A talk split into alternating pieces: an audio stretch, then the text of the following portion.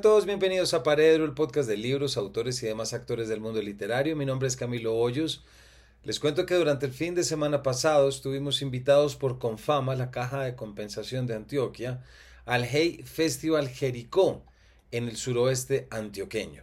Ahora, debo decir que nos hemos acostumbrado a que el Hey Festival en Colombia se desarrolla siempre en Cartagena, con esa magia de las calles y del ambiente, pero la experiencia del fin de semana pasado mostró cómo definitivamente ese mismo espíritu de las ideas y del diálogo puede pasar del Caribe a la montaña antioqueña y específicamente al pueblo paisa, porque definitivamente el pueblo de Jericó es algo que no se parece a nada y es precioso poder caminar en medio de su arquitectura y ese ambiente desarrollado. A Jericó se llega desde Medellín, tomando la vía hacia Manizales, pero uno se desvía hacia el suroeste, internándose en las montañas a través de bosques y una increíble vegetación abundante, con potreros habitados por novillos y casas campesinas bordeando la carretera. En la vía aparece el Cerro Tusa, mi favorito, esa montaña extrañamente piramidal que lo hace a uno pensar de inmediato, o a mí por lo menos me hizo en Rodrigo Arenas Betancourt, pequeño, observando las montañas y empezando a desarrollar esa obra monumental. Y ya en las calles de Jericó, cómo no pensar en Manuel Mejía Vallejo y tantos otros escritores antioqueños que han nacido y se han criado allí. Eh, como les contaba, fuimos invitados por Confama, principal aliado del GEI, para desarrollarlo. Eh, no sé quiénes me escuchen en Antioquia, pero siempre que voy a algo de Confama me parece que está increíblemente organizado, una mezcla entre lo práctico y lo estético, que es increíble de poder experimentar, no solamente en esto, sino también hemos estado en otras ocasiones en la fiesta del libro. En Jericó comenzó lo que podemos llamar la ronda GEI en Colombia, si se quiere ya que eh, arranca en Jericó, luego esta semana estará en Medellín el 23 y 24 de enero y luego cerrar en Cartagena entre el 25 y el 28. Estuvieron en Jericó autores que también estarán en Medellín y en Cartagena, por supuesto, autores como Javier Moro, Elian Brum, Octavio Escobar, Catalina González, Roberto Palacio, Jorge Franco, Humberto de la Calle. Allí aprovechamos para realizar tres entrevistas que les traemos en este capítulo, más cortas de lo habitual, pero que no tienen pérdida, como lo son con la argentina Selva Almada, la catalana Irene Sola y la chilena ya conocida en este programa, Nona Fernández. Vamos a comenzar con Selva Amada. Selva Amada ha sido comparada con Carson McCullers, William Faulkner y Flannery O'Connor. Es una de las escritoras más reconocidas de Argentina y de América Latina. Su primera novela, El viento que arrasa, fue un éxito de crítica y de ventas en 2019. Ganó el First Book Award, otorgado por el Festival Internacional del Libro de Edimburgo. Fue finalista del premio Rodolfo Walsh con su obra de no ficción Chicas Muertas y finalista del premio Tigre Juan con su novela Ladrilleros. Su obra ha sido traducida al francés, inglés, italiano, portugués, alemán, holandés, sueco, noruego y turca y su última novela es No es un río, con la que cierra lo que ha llamado su trilogía de varones y que cuenta la historia de tres hombres que salen de pesca en una isla, dos de ellos amigos adultos y el tercero hijo de un amigo común que murió ahogado, en la cual se recrea de forma poética y evocadora estos espacios masculinos. Es una de las directoras, además de la librería Salvaje Federal, sobre la cual nos va a hablar acá. Así que arrancamos así con nuestra primera entrevista del programa de hoy. Bienvenidos. Voy a poner ya por acá, este acá y este acá. Bueno. Bueno, Selva, en primer lugar, bienvenida a Paredro. Bueno, muchas gracias. Eh, quiero preguntar, arrancar preguntándote cómo has visto una experiencia de hacer un Hey Festival en Jericó, es decir, entre montaña, en provincia, lejos de Cartagena, donde seguramente estarás en ocho días, o en Medellín, eh, porque creo que eso tiene que ver con parte de tu interés en tu narrativa. Sí, sí, totalmente. Eh, bueno, es, es, la primera vez que, que, vengo a un Hey, o sea, no, no había venido antes a, a, ningún, a ninguno de los lugares donde se hace el festival. Y, y cuando me propusieron eh, venir también a Jericó, eh, bueno, miré un poco qué, qué, era Jericó porque no conocía y me pareció una, una, gran iniciativa y que por supuesto quería apoyar que un festival tan importante, tan grande, tan conocido, también tenga lugar en, zonas periféricas. Em, bueno, yo mm, eh, nací y crecí en una, en, una ciudad del interior, un pueblo del interior de Argentina. Entonces, em, conozco esta sensación de que, ¿no? que todo pase en las grandes ciudades y nada pase donde una vive. Así que supongo, y, por lo que he visto entre ayer y hoy, que, estuve acá en Jericó y, por la gente que ha ido a mis charlas, eh, que hay un interés genuino. Entonces, eh, eso me parece genial, que la gente acompañe, la, acompañe el festival, que el festival se haga acá. Eh, sí, me parece una gran idea. A mí también. Esta es la primera vez que vengo, pero sí celebro mucho que estén en la sexta edición y que se salga precisamente de los centros, porque si la cultura y la lectura no sale de los centros, entonces queda un poco en una, en una rueda de hámster. Eh, Silva, me muero también de las ganas de hacerte una pregunta. Eh, ¿Cuál es la relación que tú tienes con el río? Bueno, la relación que tengo con el río... Eh, es, desde la observación, porque no sé nadar, nunca me meto. Pero bueno, es una relación sí muy fuerte, eh, que no desarrollé de, chica, porque aunque nací en un pueblo de una eh, provincia que se llama Entre Ríos, eh, mi pueblo no, justamente no está cerca del río, está más bien lejos.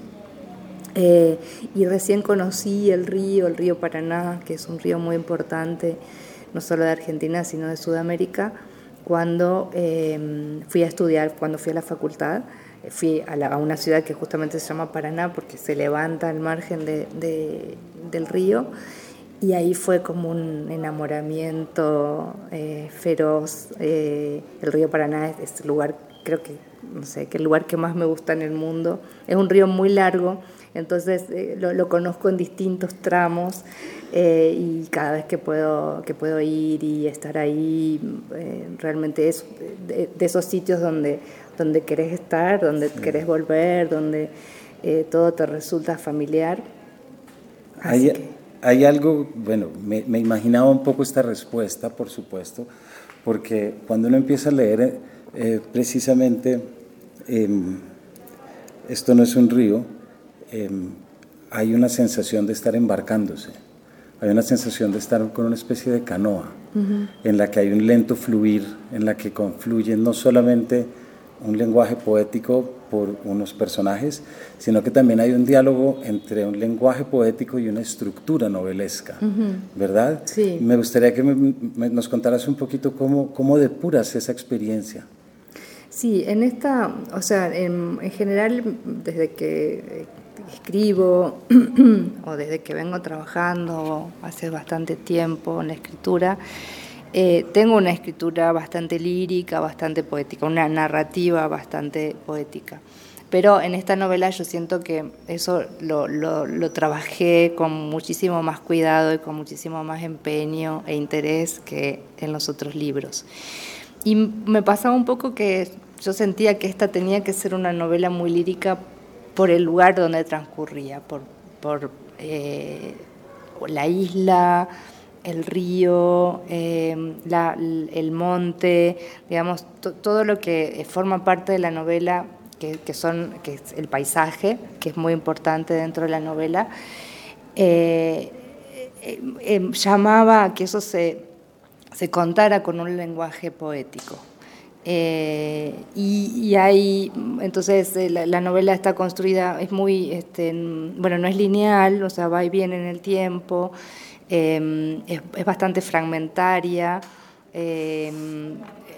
Una cosa que hacía mucho mientras escribía era de repente escribir las escenas muy largas y muy detalladas y después empezar a cortarlas eh, hasta que quedaran en su mínima expresión.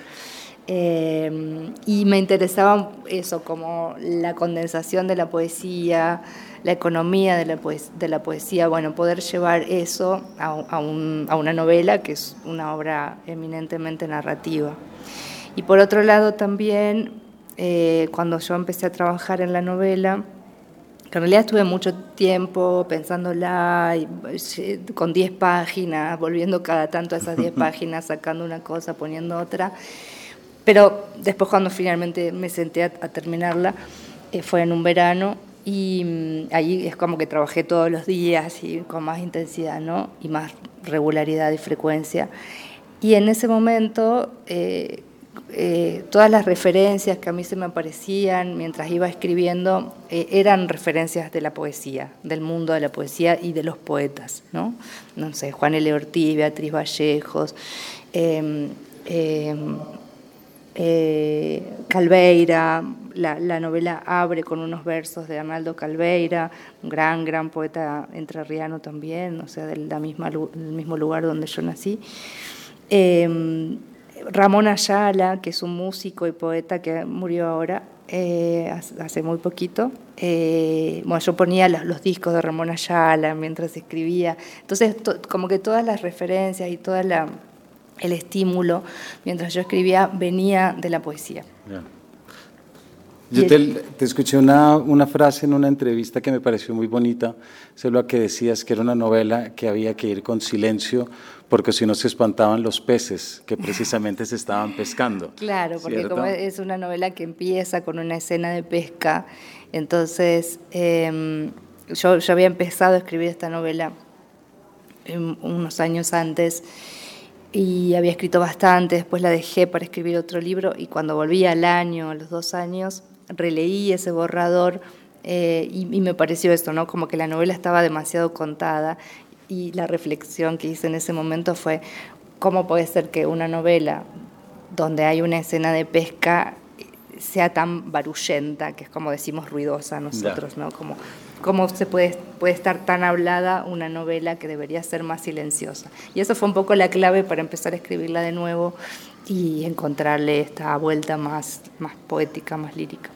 Y también hay algo que es muy interesante, Selva, porque hay un silencio, hay una, hay una calma, pero sin embargo es la novela que cierra tu trilogía de los varones y se concentra en un mundo masculino en el cual también pones en evidencia violencias, traumas, etcétera. Ahí hay un contraste eh, que usas entre lo natural y lo masculino. Sí, es que, en, em, eh, bueno, por lo menos en esta parte de Argentina donde yo crecí, la pesca también es un, es, primero es una actividad netamente masculina y hasta es una especie de iniciación en la masculinidad, ¿no? Como los que van a pescar, no, no hablo de pescar... Para, para vender, para comer, ¿no? sino los que van a pescar como divertimento, como, ¿no? como hobby, si quieres llamarlo. Eh, son siempre los hombres. Eh, entonces los hombres van a pescar y se ausentan varios días de su casa. Eh, y las mujeres no participan de, ese universo. Y, de hecho cuando un hijo varón empieza a crecer como un paso iniciático es llevarlo a la pesca, ¿no? Entonces, bueno, es, un mundo muy de los varones la pesca. Eh, aparece esta escena por la que yo empiezo a escribir la novela, que es algo que me cuentan o que yo escucho, que cuentan en, un, en una sobremesa. Y, y, bueno, me pareció que otra vez, yo no había pensado en una trilogía, como contaba hoy en, en la charla, hasta, hasta que empecé a escribir esta novela había escrito otras dos novelas que también tienen como, protagonistas no solo a, los varones, sino el mundo de los varones, pero no, es que dije, bueno, mi plan es escribir tres novelas que hablen sobre esto. Pero cuando empecé a escribir No es un río, y ahí dije, bueno, otra vez los protagonistas varones, la pesca, eh, las, las, traiciones, el honor, bueno, que son cosas este, que yo las, las relaciono mucho con el mundo de la masculinidad. Eh, y entonces dije, bueno, esta va a ser la que va a cerrar. Eh, ah, ah, ah, de repente hay una trilogía y esta novela la va a cerrar. Em, y bueno, así fue eh, que, pues, empecé a escribirla y que otra vez eso, aparecen estos temas que ya están presentes de algún modo en las otras dos. Y una vez finalizada la trilogía, no propuesta, pero conformada, ¿hay algo que sepas o que veas de lo masculino que antes no hubieras visto? Eh, sí, creo que veo, quizás yo, em, veo más capas, ¿no? Como veo que un mundo, un universo menos simplista del que yo pensaba o, que el que a veces vemos, ¿no? O pensamos, bueno, eh, es, un, mundo muy básico, el masculino. También, esto yo siempre lo digo, o sea, son ficciones, o sea, no es que no, no, viene a decir nada, una, una novela sobre nada, digo, concreto y real sobre un tema, pero sí creo que yo o por lo menos me di el gusto yo como, como autora, como escritora, de que mis personajes masculinos tuvieran como otras vueltas, otras este, aristas eh, que, los tornaran un poco más complejos, ¿no? como que pueden ser eh, personajes como son, eh, en, en, las novelas me refiero, muy violentos, pero a su vez tener actos de amor como, por, no sé, Enero Rey, que es uno de los protagonistas de No es un río, que es un tipo violento, pero a su vez cuida a su madre con Alzheimer y ella muere en sus brazos y bueno, como, no, no, como que puede eh, tener distintos, ubicarse en distintos lugares, eh, lo cual hace que por momentos lo odiemos al personaje y por momentos lo perdonemos y me parece que eso, eh, por lo menos a mí como, como escritora y como lectora, me gusta cuando los personajes son un poco contradictorios y te ponen a vos en un lugar contradictorio e incómodo. Así que, sí. Y además es el personaje que abre la novela disparándole a la manta, a la raya, a la raya, ¿cierto? Em, y hay algo en esto que también te quiero preguntar, ya quizás como última pregunta, Selva, y es, eh, ¿Cómo es la experiencia de, tú te has concentrado en el mundo narrativo de la provincia, llamémoslo, em, estos personajes, su masculinidad también está construida desde su estado llamado periférico? ¿O hay algún tipo de masculinidad que, digamos, se atraviesa sin importar esos centros donde habita? Em, bueno, creo que sí hay, porque de hecho no, no es que, no sé, la misoginia o el machismo sean solamente problemas de lugares periféricos. Digo, por un lado hay algo que está muy que es cultural, ¿no? que está muy arraigado en nuestras culturas, en toda Latinoamérica, mm. no solo en Argentina, em, que, es justamente por estar, por ser tan parte de la, ser tan cultural, eh, eh, llevará mucho tiempo desmontarlo y, y, deconstruirlo. Mm. Em, pero sí creo que en, lugares periféricos eh, está más expuesto, ¿no? Como se expone de una manera más radical y más violenta a veces. y por otro lado, las, las mujeres em, están más desprotegidas, ¿no? Tienen menos recursos a donde tener información o a donde buscar ayuda que en las grandes ciudades donde, bueno, quizá el tema circula más, la información circula de otra manera. Em, así que creo que sí tiene esas características, que es como más expuesto, está más naturalizado, eh, sí hay una diferencia. Y yo creo que con esto podemos cerrar por donde arrancamos, que allí está la importancia de hacer un festival como estos en provincia y en lugares para poder llevar lenguajes y palabras que normalmente no llegan. Absolutamente, claro, y llevar libros y llevar autores y llevar... Yo siempre digo que, bueno, yo crecí en un pueblo y, yo siento que a mí lo que eh, de alguna manera me hizo... Eh, ser escritora o, ser la persona que soy fue, fue haber podido leer mucho desde, desde pequeña, ¿no? Como los libros siempre abren puertas, siempre eh, abren la cabeza, abren la imaginación, eh, te enterás que el mundo es, muchísimo más grande de, que, ese lugar pequeño donde, donde naciste. Eh, yo siento que leer también nos vuelve seres más desprejuiciados y, y más comprensivos. Mm. Y por último, quisiera que invitaras a la audiencia a que conozca tu librería online de literatura de provincia, porque creo que también es otra arista que sale de esto. Claro, sí, sí, Salvaje Federal se llama la librería, la pueden encontrar en, en la web eh, como www.salvajefederal.com o si no, seguirnos en Instagram, eh, arroba salvajefederal. Y bueno, y ahí pueden ver autores, libros que, que de repente no conocen porque muchas veces ni siquiera se conocen dentro de Argentina y bueno, escribirnos, preguntarnos lo que quieran. Selva, muchísimas gracias. Gracias a vos.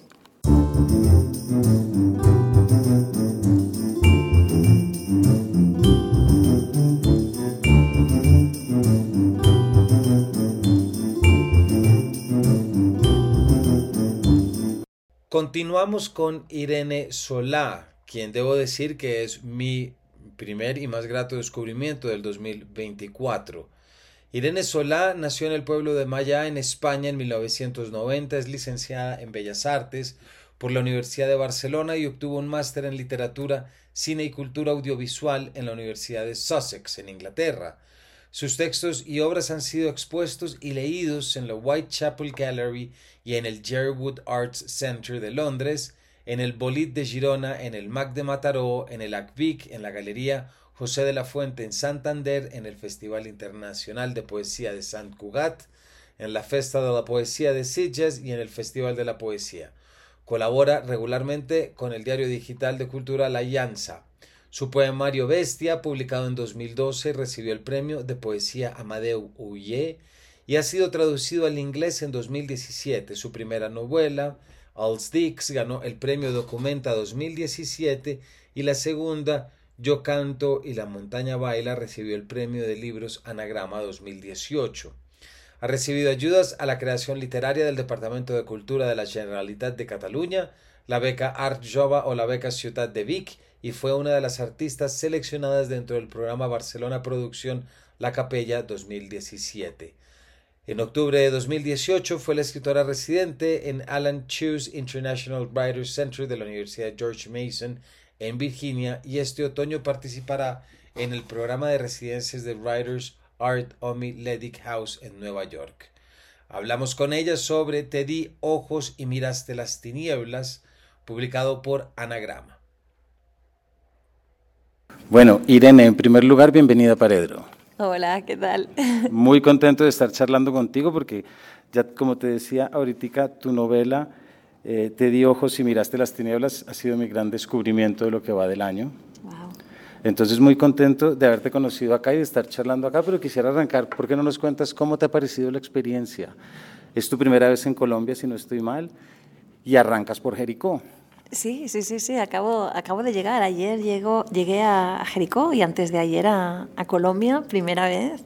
Y nada, estoy, estoy fascinada. La verdad es que el, el camino desde Medellín a Jericó me pareció divinísimo. Sí, sí, sí, sí, Y Jericó también, o sea, muy, muy acogedor.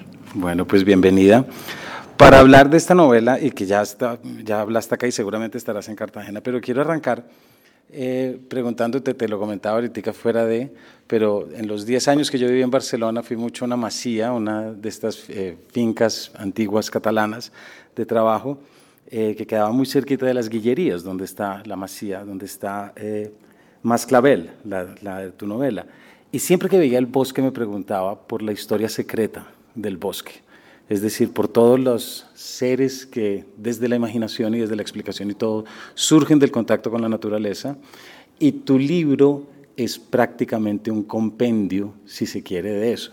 ¿Por qué no arrancamos por ahí, por ese interés que tienes y cómo logras plasmar tantas historias que tienen que ver con ese aspecto casi que me atrevo a decir telúrico de lo catalán?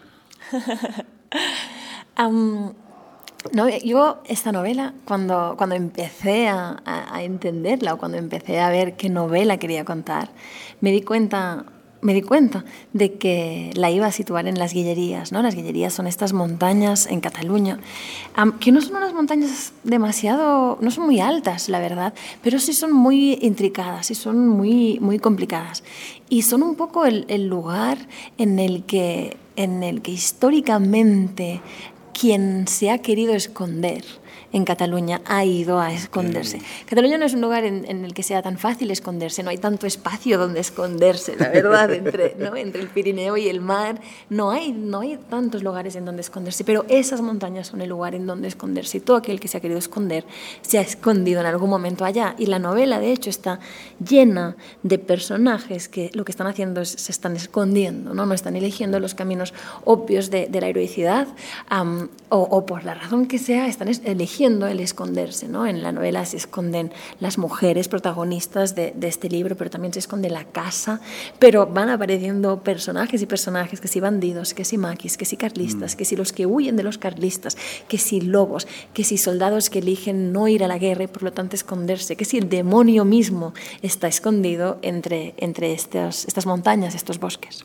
Y desde el principio sabías que la novela se iba a concentrar dentro de una casa, dentro de una masía? No desde el principio, no. Para mí el, proceso de, escritura de una novela es, es muy importante, es tan importante como el, como el resultado final que digamos. Y yo cuando empiezo a escribir una novela no, no sé qué novela voy a escribir, no elijo qué novela voy a escribir, sino que a medida que voy investigando, a medida que voy trabajando, a medida que voy explorando, voy entendiendo qué estoy contando y cómo quiero contarlo, cómo debo contarlo. Así que es en un momento dado, en, durante este proceso, que yo me doy cuenta de que la novela va a suceder toda en un solo día, que dentro de este día me van a caber más de 400 años y un montón de historias, que va a suceder en esta casa y que no nos marcharemos de esta casa en el recuerdo y en el pasado, sí que iremos y vendremos, pero durante este día de hoy estaremos en este más clavel que tú comentabas. Y también no es en este proceso que yo me doy cuenta que la voz narrativa, quien nos está contando esta historia, está del lado de, de los fantasmas que habitan esta casa, ¿no? de, de, todas estas mujeres que han nacido, que han vivido y que han muerto en el Masclavell y que ahora, cada cual desde su mirada, cada cual desde su perspectiva, cada cual desde su manera de entender el mundo, nos van contando a trocitos la historia de, de la familia, la historia de la casa.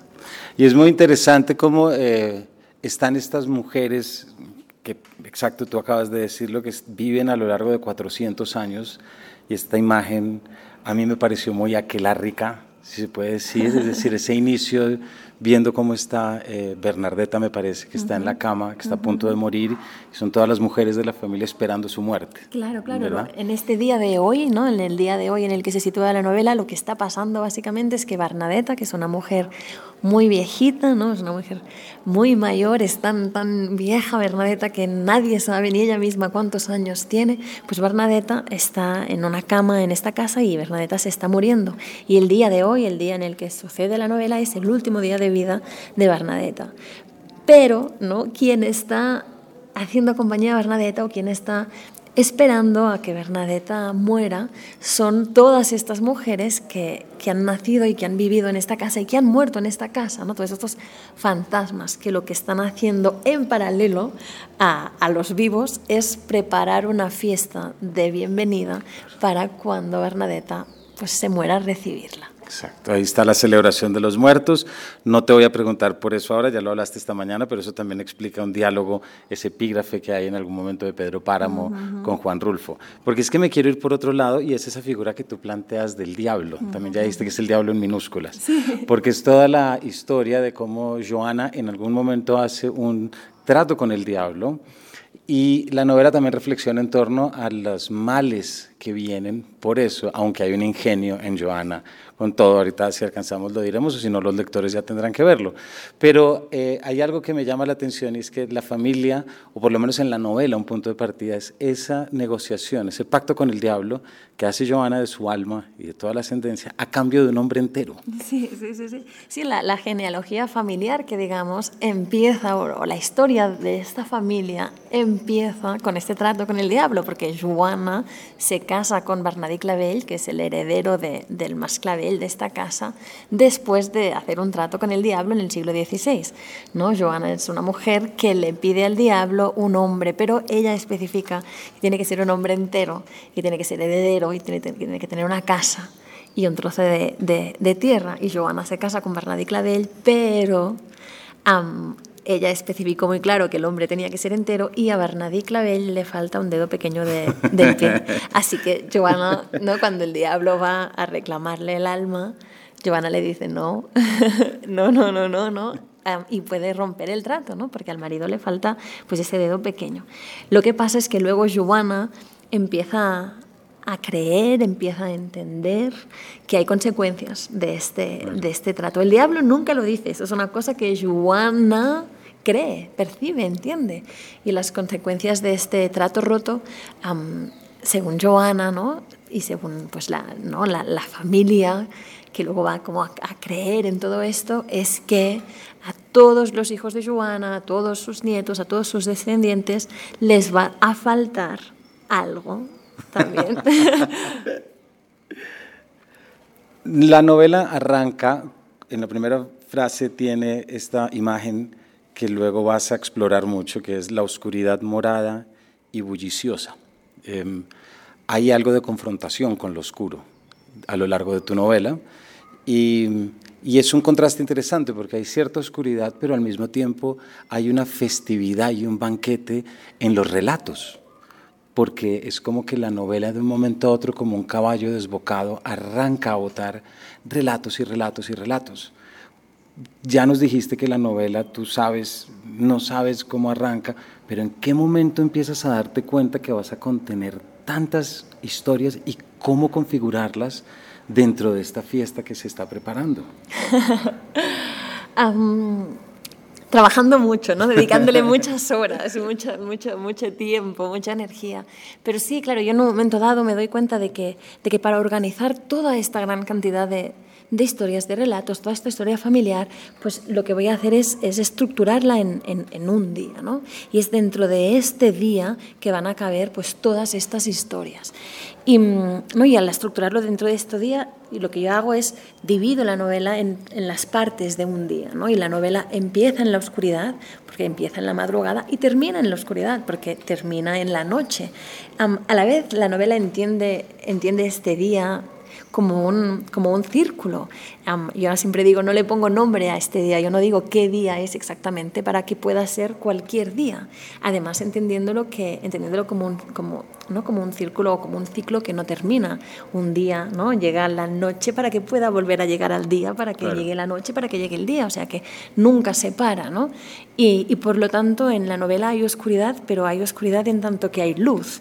¿no? Al igual que hay vida en tanto que hay muerte. O sea que la novela está llena de, de, de estos contrastes o de estas dualidades. Y, y, y, básicamente es esto, ¿no? Y, luego una, un, un, ejercicio que yo hacía, la novela se divide en, madrugada, mañana, mediodía, tarde, atardecer y noche. Lo que yo hacía también era analizar o intentar entender, intentar conectar con, con, los distintos momentos del día, con la energía de los distintos momentos del día, con los olores, los colores, ¿no? con, con, todo lo que tiene que ver con los distintos momentos del día, de manera que la novela está contada y las distintas cosas que pasan en la novela están contadas en una parte u otra de este día. ¿no? Así que hay como todo un, un juego de esta, de este progresión o de este pasar el tiempo o de este ¿no? ciclo que, que va atravesando pues toda la, toda la narrativa. Y ahí también hay la creación del mundo femenino, ¿cierto? Eh, no estoy diciendo que haya una relación, pero pensé mucho, por ejemplo, en la Bajamar de Aroa Moreno. ¿Por qué? Porque esas son tres generaciones de mujeres vascas y ahora estas son tres o cuatro, cinco generaciones de familias catalanas. ¿Te interesó desde el principio hacer una exploración desde lo femenino? Sí que había, o sea, muy desde el principio, a mí me interesa mucho cuando yo estoy escribiendo a reflexionar mucho en torno a, la, a lo narrativo, ¿no? Y en torno a la voz, en torno a la perspectiva, en torno a la, en torno a la objetividad y a la subjetividad de las historias. Así que sí que había una, unas ganas o una, una, una intención de, de, hacer preguntas, ¿no? Y de preguntarse quién ha podido contar su propia historia y quién no, ¿no? O desde qué mirada, desde qué perspectiva se ha contado la historia en mayúsculas y qué se ha considerado relevante las historias historias y las vidas de quienes, ¿no? las acciones de quienes están allá y las de quienes no. Um, ¿no? Y, y, al hacer todas estas preguntas, también, ¿no? también muchas reflexiones en torno a cómo se han construido las historias en minúsculas, que aunque, claro. que aunque ¿no? La, el folclore, por ejemplo, no, no podamos señalar ¿no? a, un, a un autor o autora de, del folclore, pero sí que, ¿no? yo siempre digo, el folclore pues carga una especie de ADN de quienes hemos sido y de cómo grupo hemos mirado el mundo y lo hemos contado, así que que ¿no? este ADN ha ido sobreviviendo dentro de las historias, pasando de generación en generación y llegando hasta claro. nosotros, cargando nuestras virtudes y nuestras faltas, nuestra manera de ver el mundo y de entender el mundo como grupo. Así que cuando yo empiezo a reflexionar sobre todos estos temas, um, me doy cuenta de que me interesa para esta novela que la historia esté contada desde esta otra mirada, ¿no? o, que las protagonistas de esta historia sean aquellas que en general no han sido las protagonistas, al menos en, el contexto donde sucede la novela, de la historia en mayúsculas o de la gran mayoría de historias, de cuentos en minúsculas. ¿no? Y ya no solamente es que sean mujeres, sino que, que pues, que son mujeres viejas, que son mujeres supuestamente abyectas, que son mujeres fuera del canon, que son mujeres feas, que son mujeres muertas, ¿no? Que, que, es desde estos márgenes o desde estas voces ¿no? que, que, contaremos esta, que contaremos esta historia. Y algo, Sara te preguntó algo en la conversación de hoy, pero claro, me intriga mucho volverte a preguntar. Eh, ¿Tú crees en brujas? ¿Crees en algo de lo folclórico? Yo suelo hacerle una pregunta a mis alumnos y cuando está arrancando les pregunto que quién cree en brujas, porque a veces tengo la impresión de que alguien que cree en brujas puede ser mejor lector literario que alguien que no. No sé si estoy en lo cierto o no. Yo siempre digo que a mí me interesa mucho a nivel, a nivel narrativo, o sea, me interesa mucho lo que, lo que, me, lo que me ofrecen ciertos personajes, ciertas miradas a, a, nivel, a nivel narrativo. ¿no? A mí me ha pasado otras veces que me han preguntado, ¿pero tú crees en fantasmas? Y siempre les digo, claro, yo uso el fantasma literariamente. ¿no? El fantasma me sirve mucho literariamente porque está y no está, porque es un personaje ¿no? que, que, tiene mucho que ver con el recuerdo, que tiene mucho que ver con la memoria, ¿no? con, con, con los sitios también, ¿no? en donde, por donde se pasea, y, ¿no? y es un personaje que está allí más allá de la muerte, ¿no? sea que, que depende de, de, desde dónde estés contando una historia, la muerte es el final, ¿no? La muerte es el, y además a menudo es un final con el que nos relacionamos de manera triste, de manera trágica. Pero claro, un fantasma está del otro lado. Y un fantasma te puede hablar de la muerte desde un sitio que no sea solamente trágico, solamente final. Así que me interesa mucho en estas, en estas, en estas direcciones. Irene, muchísimas gracias. Y bueno, y lo repito aquí para la audiencia, te di ojos y miraste las tinieblas. Tiene que ser una de las lecturas de este año. Muchísimas gracias a ti. No, gracias a ti. Hasta pronto.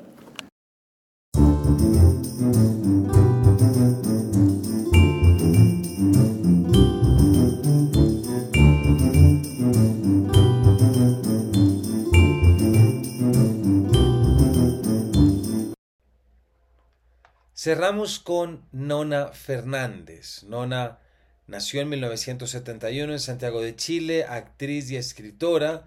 Como escritora ha publicado diversos libros, entre los que destacan las novelas Mapocho, ganadora del Premio Municipal de Literatura Space Invaders, finalista del National Book Award, Chilean Electric, ganadora del Premio Mejores Obras Publicadas del Consejo Nacional del Libro y La Dimensión Desconocida, distinguida con el premio Sor Juana Inés de la Cruz, otorgado por la Feria del Libro de Guadalajara y finalista del National Book Award. Ella, además, Nona, participó en nuestro cuarto capítulo de Paredro, al inicio de esta aventura. Ella participa, participará en esta edición y a lo largo, como colaboradora de la compilación Verdades Compartidas, publicada por la editorial Planeta, un texto realizado con el propósito de contribuir activamente al mandato de la Comisión de la Verdad, al Centro Internacional para la Justicia Transicional y el Hay Festival. Esto es que invitaron a nueve escritores y escritoras americanos a visitar las páginas del informe y escribir sobre lo que vieron y lo que leyeron. Con Nona cerramos este capítulo desde el Hay Festival de Cartagena. Bueno, en primer lugar, Nona, bienvenida de nuevo a Paredro y muy contento de estar hablando contigo porque tú eres la protagonista del capítulo número 4 de este programa. Sí, una fundadora, me siento pero muy importante. No, yo también encantada. Muchas gracias por la invitación y por esta posibilidad de conversación. No, muchas gracias a ti. Eh, en ese capítulo 4 que fue por allá lejos, em, hablamos sobre la dimensión desconocida un libro que para mí sigue siendo fundamental, sigue siendo muy importante y sigo esperando que haya obras en Colombia que puedan tomar la trama. Más tarde vamos a hablar de la antología, pero de esta idea que tú haces. Entonces quisiera arrancarnos una preguntándote, ¿cómo ha pasado el tiempo? ¿Cómo le ha pasado el tiempo al libro en estos turbulentos años? Desde 2016 que lo publicaste, ¿cómo crees que ha perdurado? Y qué mensajes sigue dando. Sí, yo creo que cuando escribí el libro, cuando escribí casi la mayoría de mis libros, que fue eh, como en otra vida, ¿no? Porque ha cambiado, ha dado tantas vueltas el mundo en estos pocos años, ¿no? Eh, siempre tuve la intención, y me imagino que lo hablamos en ese momento, de iluminar ciertas historias del pasado para poder de alguna manera dirigir el futuro, ¿no? el presente y el futuro a partir de ella, con la idea de que las cosas no se deben repetir, con la idea de poder comprender un poco también cómo, cómo estas grandes historias también están instaladas en, la gente chiquitita, en la gente pequeña, cruzan nuestra domesticidad. ¿no? Eh, pero Hemos dado tantas vueltas, y aquí voy a hablar un poco de la realidad chilena, eh, hemos tenido un estallido social, una pandemia, dos procesos constituyentes, una revancha eh, de derechas, de una derecha un poco, eh, como la llamamos,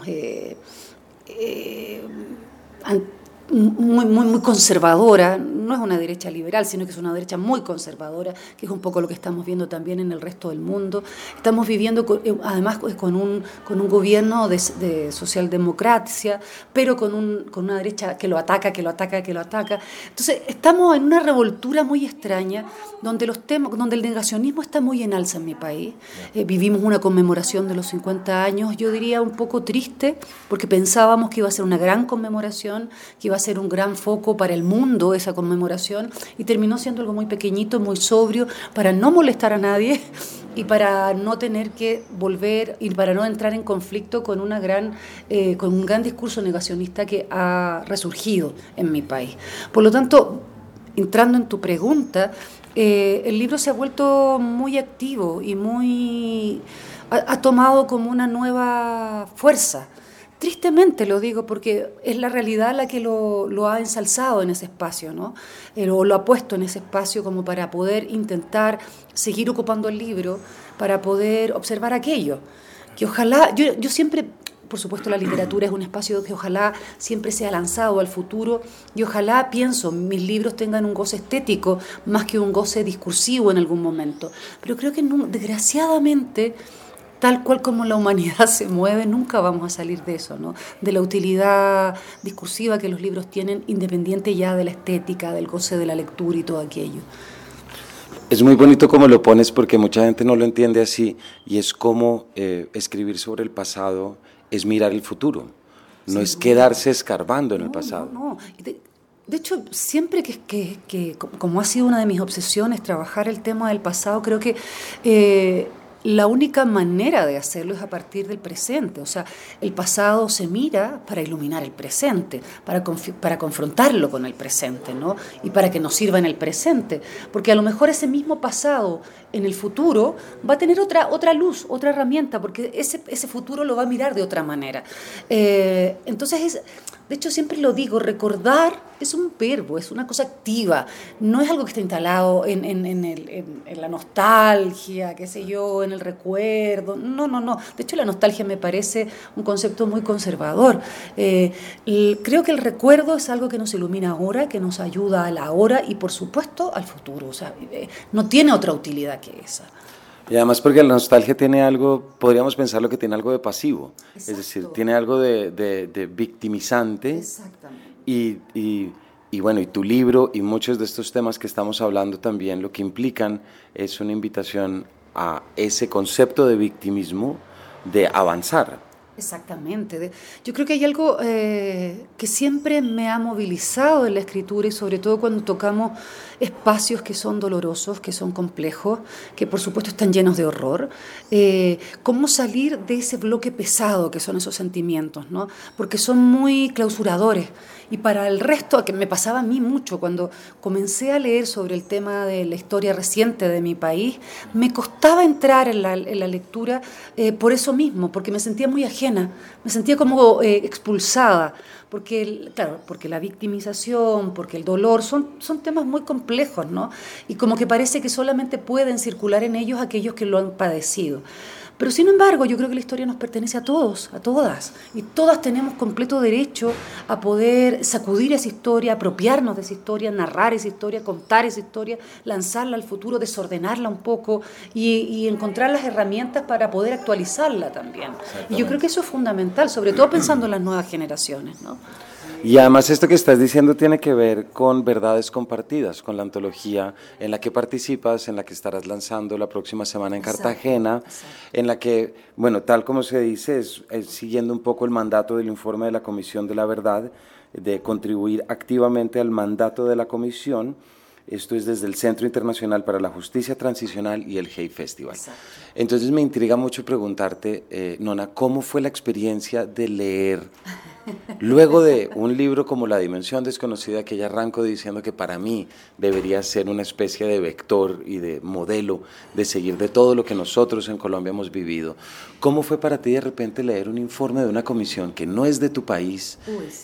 Y intentar cómo se desarrolla todo. Me dan ganas de preguntarte cómo se desarrolla el pensamiento literario, cómo se desarrolla la empatía, todo, porque en verdad es como un texto que comparte un ADN con mucho de lo que tú has escrito, pero claro, no es tu país. Sí, o sea, de partida acepté la invitación muy honrada, debo decirlo, con, con un, y, de manera, fue, un gran desafío, fue un tremendo desafío. Por supuesto, eh, la, la, la primera intuición es, por supuesto, yo quiero hacerlo.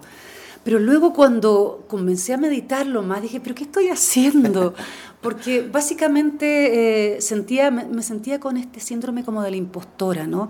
¿Qué podía decir yo como chilena de un conflicto tan complejo, tan largo, tan espeso, con tantas capas de profundidad?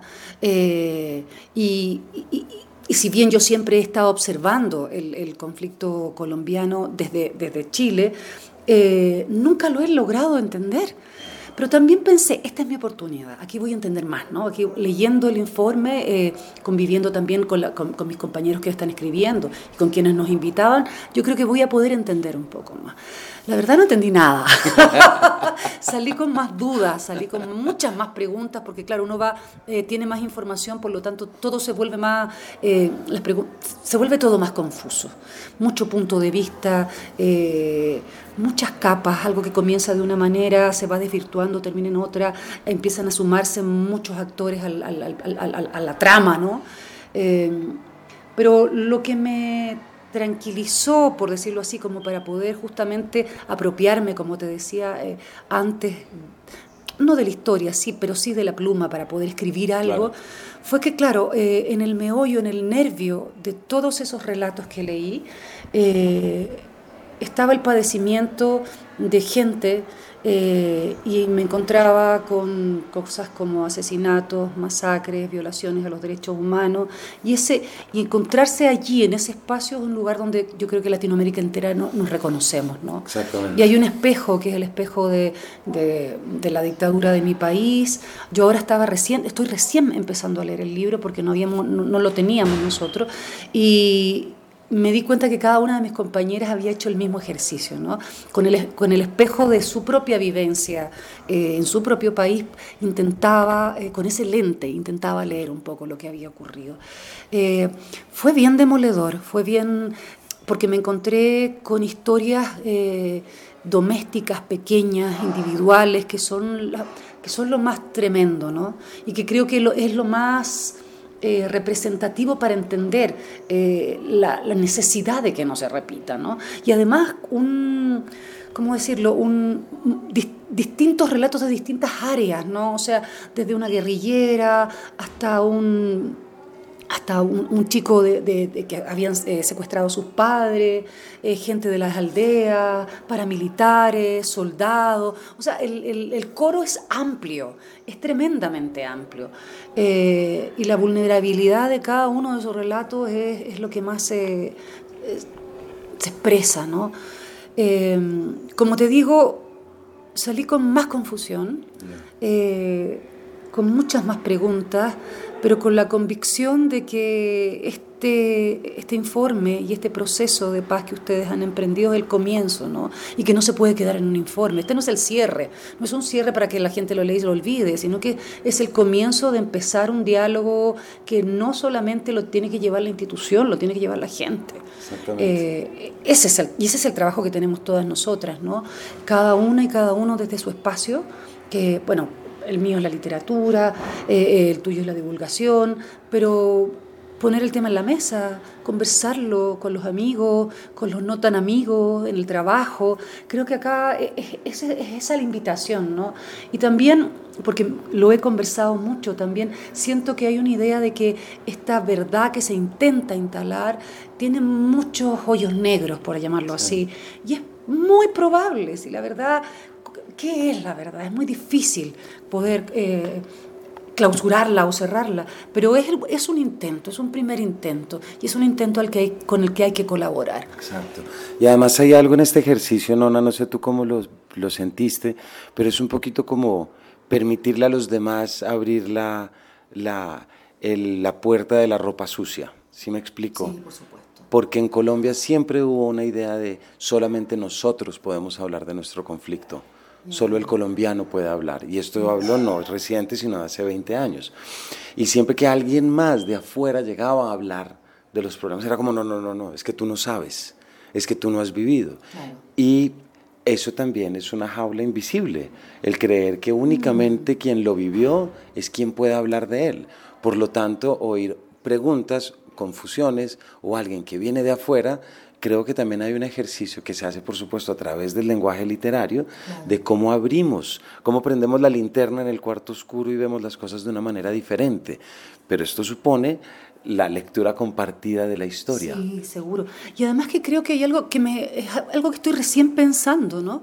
A partir del libro.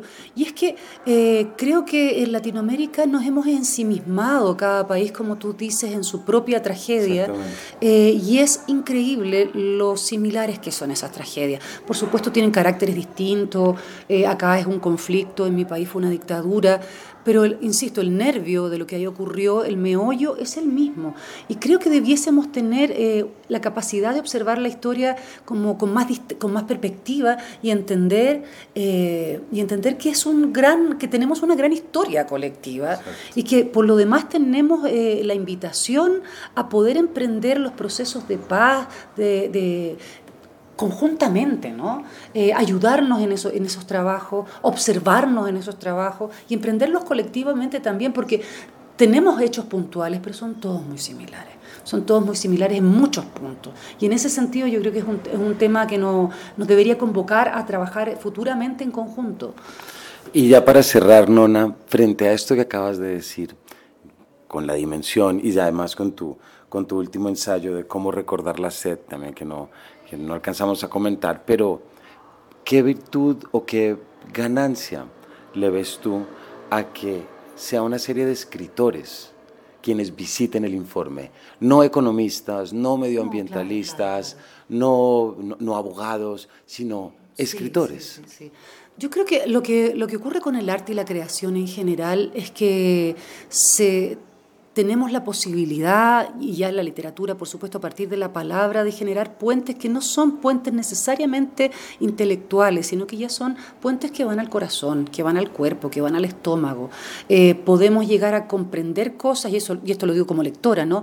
Podemos llegar a comprender cosas desde el corazón a empatizar con una historia, a empatizar con un testimonio, a empatizar con un, en este caso también con un, con un conflicto, ¿no? para poder entender lo que está ahí o intentar entenderlo. Y creo que lo que también es fundamental en el ejercicio de la palabra, eh, no solo, mm, no solo porque queda también, porque ese ejercicio de, de, de, traerlo creativamente queda y no solamente queda para el ahora, sino que queda para el futuro, eh, es que por lo menos a mí me ocurre cuando leo o cuando veo una película o una obra de teatro, yo soy la que protagonizo esa, esa historia, ¿no? Eh, y esa es una experiencia, y es una experiencia concreta, real, corporal, visceral, que no la trae, que la historiografía, por ejemplo, no te la brinda. No, con la historiografía nosotros comprendemos, muchas veces también nos emocionamos y empatizamos, pero no es lo mismo que vivenciar, experienciar una historia o un relato o un testimonio. Y eso la literatura nos lo entrega de manera magistral, ¿no? La creación, el arte en general. Eh, por lo tanto, claro, eh, la visita del testimonio por, eh, por autores y autoras me parece un acierto. Y una herramienta más, porque creo que lo que hay que hacer ahora es inventar millones de herramientas para sacar el informe de, de, esas palabras y volverlo aire, volverlo chispa, volverlo, volverlo respiración, ¿no? que la gente pueda respirar lo que ahí está. Nona, muchísimas gracias. Se nos acabó el tiempo, pero bueno, espero que, no sé si en Colombia ya se consigue cómo recordar la sed, que es tu ensayo, no, aún, ¿verdad? Pero, lo, intentaremos. estamos trabajando para ustedes. Bueno, y por favor, y si no, este es un espacio y este es un podcast que estaría feliz de poder hablar sobre ese libro y poder llevarlo, porque creo que con todo lo que estamos hablando y lo que escribes allí, eh, es una visión y es una mirada muy importante para seguir entendiendo todo aquello que sigue en la oscuridad. Sí, sí, eh, eh, por supuesto, es un, en términos muy generales es un texto que habla de, del, bombardeo a la moneda, fue escrito en la conmemoración de los 50 años que ocurrió el año pasado y la obligación que tenemos de seguir recogiendo los, los escombros de ese edificio, que es el primer cuerpo eh, que fue que fue golpeado, por decirlo así, y recomponiendo una historia, ¿no? Eh, seguir leyendo las ruinas, seguir leyendo las cenizas, eh, para poder entendernos, básicamente, ¿no? Muchísimas gracias, Nona. No, gracias a ti, Camilo.